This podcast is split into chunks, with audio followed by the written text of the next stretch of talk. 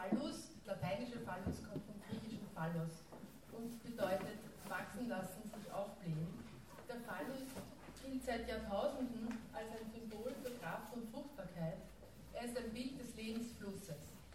Häufig wird der Phallus, der Macht und Einfluss beschaffen soll, mit dem männlichen Sexualorgan in Verbindung gebracht. Als Sinnbild für Fortpflanzung, Schaffenskraft, könnte man aber auch den weiblichen Körper betrachten. Vorstellungen zur nährenden Brust und der Milch, die sie gibt, könnte man ebenso als Quelle des Lebens betrachten. Kinder beiderlei Geschlechts zeigen schon sehr früh Interesse an Brust und Penis, sowie an den prokreativen Fähigkeiten der Frau, wie schwanger werden, gebären und stillen. Bei Vorstellungen und Fantasien zum Phallus handelt es sich um die weit verbreitete Sehnsucht nach einem Zustand von Vollkommenheit und Bedürfnislosigkeit, die im Unbewussten fest verankert ist. Fantasien zum Phallus symbolisieren eine Abwesenheit von Mangel, Abhängigkeit und Bedürftigkeit. Solche Vorstellungen können vom menschlichen Dasein nicht erfüllt werden und müssen eine Illusion bleiben. Lacans Konzept vom imaginären Phallus beinhaltet die Sehnsucht nach Vollkommenheit einerseits, aber andererseits auch die Unmöglichkeit von deren totaler Erfüllung. So kann man den imaginären Phallus indirekt als Zeichen eines angeborenen Mangels betrachten, als Zeichen einer Unvollkommenheit des menschlichen Daseins an sich, mit der beide Geschlechter konfrontiert werden. Während Freud 1905 von einer phallischen Phase in der psychosexuellen Entwicklung ausgeht, welcher nur ein Geschlecht bekannt ist, betont Melanie Klein 1928, dass es immer schon ein unbewusstes Wissen über Vagina und Gebärmutter gibt. In dieser Debatte schlägt Dana Birkse Drehn 1996 vor, von einer phallischen Position zu sprechen, die keine Entwicklungsphase darstellt wie bei Freud, sondern die im Unbewussten einen Zustand beschreibt, der neben anderen Vorstellungen und Logiken bestehen kann. Die unerfüllbare Sehnsucht nach Vollkommenheit scheint im Unbewussten stark vertreten zu sein. Ebenso wie das Bedürfnis, eine solche phallische Position einzunehmen und über das vermeintlich schwächere andere Geschlecht zu triumphieren, wobei Vorstellungen von Macht und Triumph in der Regel dazu dienen, Gefühle von Ohnmacht und Hilflosigkeit abzuwehren. Freud geht von der Erkenntnis des Geschlechtsunterschiedes in der phallischen Phase aus. Dabei entwickelt das Mädchen den Penisneid und ein kaum mehr zu bewältigendes Minderwertigkeitsgefühl. Freud spricht vom Männlichkeitskomplex der Frau. Das Mädchen pflegt seine Entdeckung des Penismangels zunächst zu leugnen. Es hält an der Fantasie von einem verborgenen Penis fest. Das Mädchen entwickelt ein Minderwertigkeitsgefühl, die, die Entdeckung des Penismangels führt zu einer narzisstischen Wunde und in Folge zur Aufgabe einer primär männlich aktiven klitoralen Sexualität. Eine ursprünglich männliche Einstellung des Mädchens zur Mutter tritt in den Hintergrund und schafft Raum für die Entwicklung der passiv-rezeptiven Weiblichkeit. Während der Oedipus-Komplex beim Knaben aufgrund von Kastrationsängsten förmlich zerschellt, wird aber Mädchen durch die Anerkennung des Geschlechtsunterschiedes überhaupt erst ermöglicht und unter Umständen nie wieder ganz überwunden. Längs einer vorgezeichneten symbolischen Gleichung, Penis ist gleich Kind, gleitet die Liebe des Mädchens nun zum Vater als Liebesobjekt. Anstelle von Minderwertigkeitsgefühlen kann nun massive Eifersucht auftreten. Die anfangs unstillbare Sehnsucht nach dem Besitz eines Penis, kann zur Befriedigung kommen, wenn es gelingt, die Liebe für den Träger desselben zu vervollständigen, wie es seinerzeit beim Fortschritt von der Mutterbrust zur Mutterperson geschah. Der infantile Wunsch nach dem Penis lässt sich, so Freud, also den Mann als Anhängsel an den Penis gefallen. Mit der Gier der kindlichen Libido erklärt sich Freud die orale Aggression. 1933 in, in seinen Vorlesungen zur Einführung in die Psychoanalyse betont auch er die Wichtigkeit der nährenden Brust. Die Gier des Kindes nach seiner ersten Nahrung scheint unstillbar. Es scheint, dass das Kind den Verlust der Mutterbrust niemals verschmerzt. Die Wichtigkeit der nährenden Brust wird auch bei Melanie Klein betont. Die spätere Beziehung zum Penis wird durch diese erste Beziehung zur mütterlichen Brust den ersten Lebensmonaten entscheidend geprägt. Die erste Aktivität, der das Kind ausgesetzt ist, ist die der Mutter.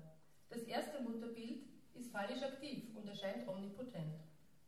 Der erste Übergang von Passivität zu Aktivität vollzieht sich durch Identifizierung mit einer aktiven Mutter, meint Brunswick 1940. Durch diese Mutter erfährt das Kind aber auch seine ersten Versagungen, seine ersten narzisstischen Kränkungen, die eine Feindseligkeit des Kindes massiv steigern können. Eine Feindseligkeit, die aufgrund der eigenen Ohnmacht auf die Mutter projiziert wird. Daraus können Verfolgungsängste und Fantasien einer stets drohenden Vergeltung entstehen. Aufgrund von übermäßigen Frustrationen und Enttäuschungen in der frühen Mutterbeziehung, verbunden mit einer vielleicht verminderten Frustrationstoleranz, können sadistische Wünsche des Mädchens überhand nehmen. Dann kann der Penis später zu einem verachtenswerten Objekt werden, das Neid hervorruft und zerstört werden soll. Weil er die vermisste und nicht ausreichend gewährleistete orale Befriedigung genauso wenig bieten kann wie früher die Brust. Bei Melanie Klein entwickelt das Mädchen aufgrund von Projektionen eigener sadistischer Wünsche anstelle von Kastrationsängsten diffuse Ängste vor der Zerstörung des weiblichen Innenraumes, die wahrscheinlich genauso bedrohlich sind wie Kastrationsängste. Damit bleibt es vielmehr auf die Mutter angewiesen.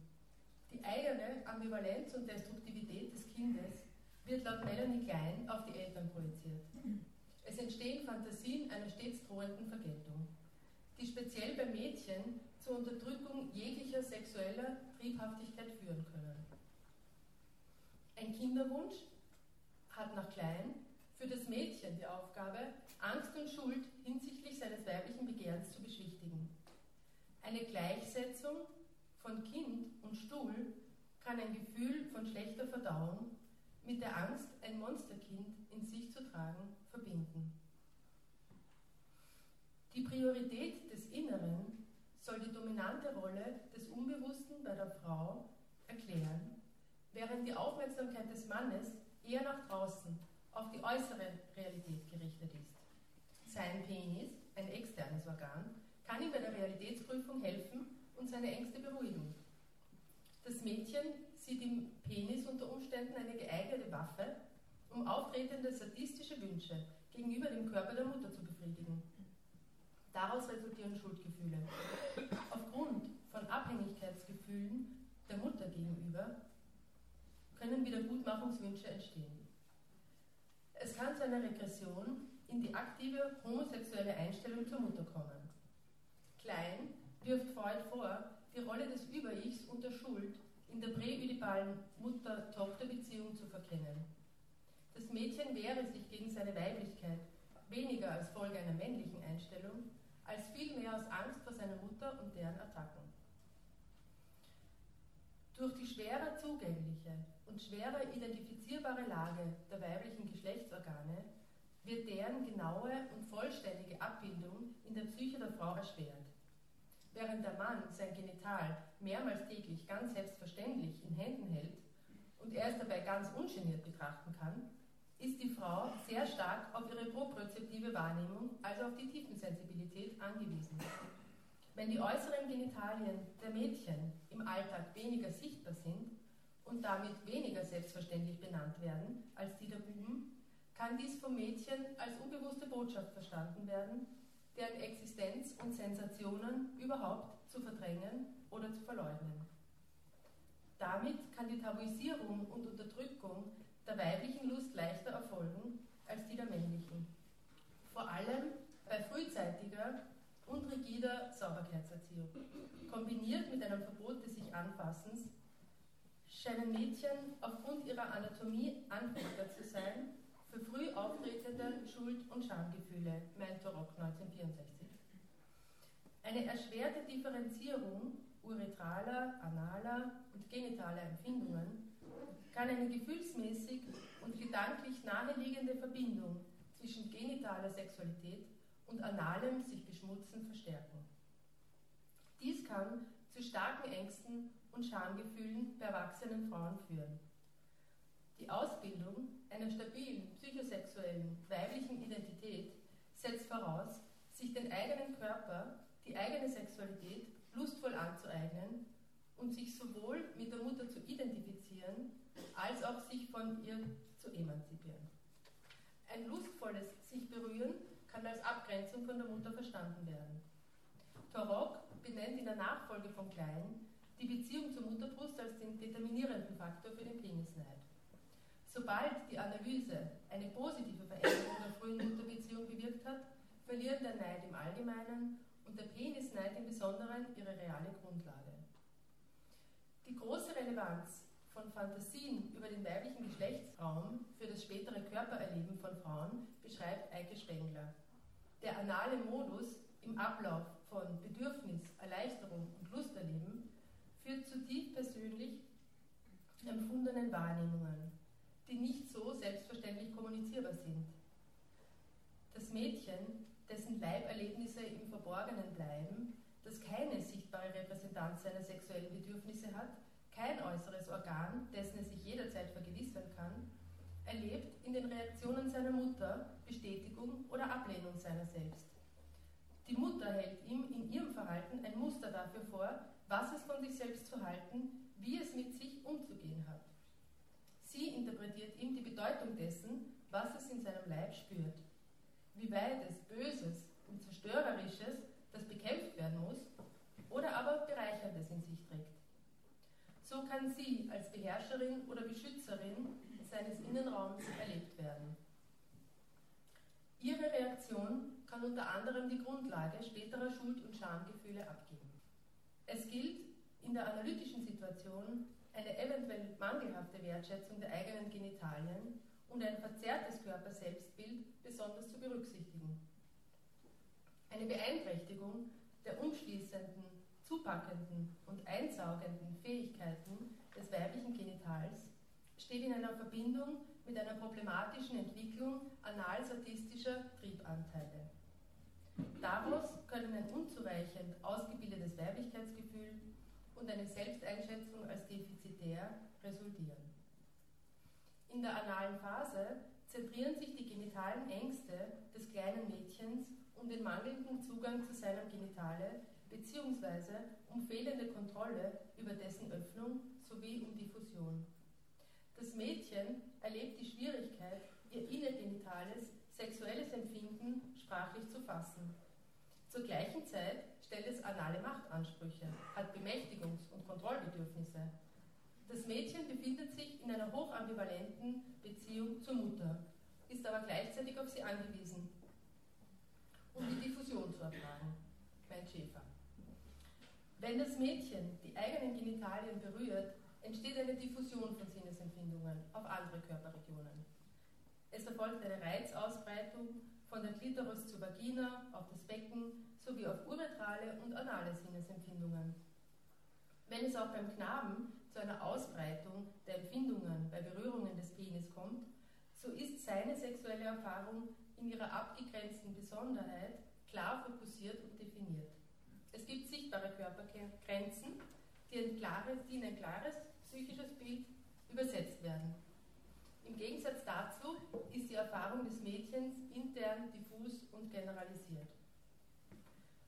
Das Bravsein von Mädchen stellt Bernstein auch in einen Zusammenhang mit deren Bedürfnis, genitale Ängste zu beherrschen und zu kontrollieren, da die interne Natur des Genitals mit der Analität verbunden ist. Genitale Erregung kann das Bedürfnis des Mädchens, Kontrolle auszuüben, verdoppeln. Für das Mädchen einzigartig im Vergleich zu den Buben ist das größere Vertrauen in andere. Das Mädchen muss sich auf Vertrauen, Abhängigkeit und Identifizierung verlassen. Im Unterschied zu den sensorischen Erfahrungsmodalitäten des Buben Sichtbarkeit, Tastbarkeit und Manipulierbarkeit. In Zeiten ständig verfügbarer Bildschirme mit immer rascher ablaufenden Bildern kann es leicht zu Reizüberflutung und Übersättigung kommen. Dabei scheint die Rolle der Fantasie bei der sexuellen Lust zunehmend in den Hintergrund gedrängt zu werden. Körperbau und Körperform und auch das Geschlecht scheinen zunehmend veränderbar. Bei so vielen konkreten Handlungsmöglichkeiten kann allzu leicht vergessen werden, wie sehr bei der Suche nach sexueller Lust auch heute noch unbewusste Fantasien und in den Körper eingeschriebene unbewusste Erinnerungen eine Rolle spielen. Die möglichst uneingeschränkte sexuelle Genussfähigkeit basiert meiner Meinung nach nicht auf der Verdrängung der gegengeschlechtlichen Anteile. Ein lustvolles sexuelles Erleben ergibt sich erst aus der Integration und nicht aus der Verwerfung andersgeschlechtlicher Anteile. Darunter verstehe ich keinen intentionalen bewussten Vorgang, sondern unbewusste psychische Arbeit. Irene Fast betont die unhintergehbare Differenz des anderen, die für jede Beziehung eine Herausforderung darstellt, unabhängig vom Geschlecht. Während in der Tradition Freuds das Streben nach sinnlicher Lust und nach sexueller Erregung und die aus Verboten resultierenden inneren Konflikte hervorgehoben wurden, betrachtet Fast die Fähigkeit zur Selbstabgrenzung und zum Alleinsein als besonders wichtig. Sie spricht von der Fähigkeit, sich in der Nähe des anderen als vollständiges und nicht von Fragmentierung bedrohtes Individuum erleben zu können. Es sollte möglich sein, sowohl libidinöse als auch aggressive Strebungen zu integrieren. Damit geht die Fähigkeit einher, sich in andere einfühlen zu können und unterschiedliche Perspektiven nachvollziehen zu können. Zur Subjektwerdung trägt die, trägt die Masturbation maßgeblich bei mit deren Hilfe sich das Kind von der lustspendenden Mutter unabhängig machen kann. Konflikte um die Masturbation sind meist Trennungs- und Autonomiekonflikte. Schuldgefühle resultieren aus dem Wunsch, sich von der Mutter unabhängig zu machen. Es kann zu einer Verbindung von Sexualität und Schuldgefühlen kommen. Masturbation ist eine Form der Erinnerung, welche die nicht wieder zu erlangende Befriedigung des Säuglings bewahrt Sie ermöglicht die Bewältigung von Verlust und Trennung. Aus heutiger Sicht beinhaltet die Bewältigung des Oedipus-Komplexes die Anerkennung der Begrenztheit des Geschlechtes und die Anerkennung der Geschlechterdifferenz. Partialtriebe werden auf höherer Ebene integriert und bewahrt. Infantile Lust- und Befriedigungsmöglichkeiten werden nicht vom Genitalen abgelöst, sondern erhalten unter dem Einfluss des Genitalen eine neue Gestalt und eine neue Qualität. Lustvolle, exhibitionistische Tendenzen lassen sich bei Buben und Mädchen beobachten. Auch Mädchen sind prima stolz auf ihr sexuelles und geschlechtliches Potenzial. Für den Buben wird die Allmacht der Mutter eingeschränkt, sobald er erkennt, dass er über ein Organ verfügt, welches der Mutter fehlt. Dies ist für seinen Narzissmus besonders wichtig und beeinflusst seine Objektbeziehungen. Wenn Bion 1957 schreibt, dass der Prototyp aller Verbindungen die primitive Brust und der primitive Penis ist, kann man ihn so verstehen, dass jedes als Basis für sich besteht und es ein a priori Wissen von beidem gibt. Im Falle der nährenden Brust kann dieses Wissen sich auf eine Verbindung zwischen dem Selbst und dem anderen beziehen, während der Penis sich auf eine Verbindung zwischen den Eltern bezieht. Er steht daher in seiner Form für die Triangulierung, als Beziehung zwischen zwei anderen. Brust und Penis repräsentieren also von Beginn an verschiedene Beziehungsformen und werden als unterschiedliche Funktionen internalisiert. Während die Brust eine Funktion des einfach nur Daseins, Tröstens und Miteinanderseins verkörpern kann, kann der Penis in seiner Funktion als Strukturgeber gesucht werden und für eine etwas entferntere, beobachtende Funktion stehen. Ein Vater, der beobachtet und kombiniert, der sich für Funktionen interessiert und eher körperlich aktive Bewegungsspiele bevorzugt. Ähm, Dana Birkse-Treden beschreibt den Penis als Repräsentanten einer mentalen Funktion von verbinden und strukturieren können. Dieser Penis kann im Unbewussten als ein Verbindungsstück zwischen den Eltern betrachtet werden. Ein Symbol für eine elterliche Verbindung, von welcher das Kind ausgeschlossen ist. Eine solche kann vom Kind nur ertragen werden, wenn die ödipale Situation erfolgreich bewältigt werden konnte. In einer triangulierten Welt gibt es eine Mutter, die als vom Vater getrennt und von ihm unterschieden gedacht werden kann. Das Kind entwickelt zu jedem Elternteil eine gesonderte Beziehung. Also sowohl eine homo- als auch eine heterosexuelle libidinöse Bindung. Es entsteht ein Dreieck mit drei gleichen Seiten. Wobei sowohl die Vorstellung, in seinen libidinösen Beziehungen beobachtet zu werden, als auch die Vorstellung, die libidinöse Bindung der anderen beiden nur zu beobachten, ausgehalten werden kann. Auf diese Weise können neue, beweglichere und flexiblere Denkräume entstehen. Jenseits einer rein phallischen Haltung, wo Positionen von Haben und Nichthaben, von Macht und Ohnmacht, von Triumph und Unterwerfung einander immer wieder abwechseln müssen. Fast hat nach neuerlicher Auseinandersetzung mit Freuds Theorien dem Verlustgefühl des Mädchens noch einen neuen Aspekt hinzugefügt, nämlich die Anerkennung von Grenzen und die Überwindung des Narzissmus.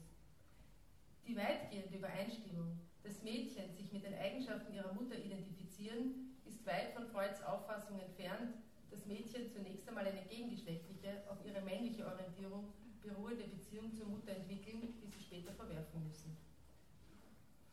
Im Gegensatz zu Freuds Meinung, alle Kinder empfinden sich primär als männlich, kann man heute davon ausgehen, dass Kinder sich als primär sexuell und geschlechtlich unbegrenzt betrachten, also als männlich und weiblich, fähig einen Penis zu haben und Kinder zu gebären.